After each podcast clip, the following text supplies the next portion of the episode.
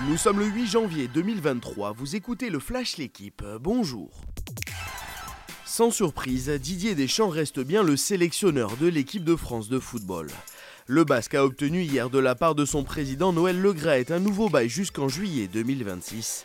Un contrat au-delà de l'Euro 2024 jusqu'à la Coupe du Monde organisée au Canada, aux États-Unis et au Mexique. Vainqueur du mondial en 2018, le Bayonnais compte à la tête des Bleus 89 victoires pour 28 nuls et 22 défaites. Finaliste de la dernière édition de la Coupe de France, Nice ne verra pas le Stade de France cette année. Les Niçois se sont inclinés sur la pelouse du Puy 1-0 en 32e de finale. L'autre surprise hier, c'est l'élimination au tir au but de Clermont face à l'Olympique de Strasbourg, club de R1. Même scénario pour Monaco éliminé sur sa pelouse par Rodez. Nantes tenant du titre s'est imposé à Vire 2 à 0 et verra les 16e de finale. Qualification également de Lens, Lyon, Marseille, Brest et Rennes. La Rochelle a mis fin à une série de 8 défaites consécutives face au stade toulousain. Les Rochelais ont battu hier le leader du top 14 30 à 7 lors de la 15e journée.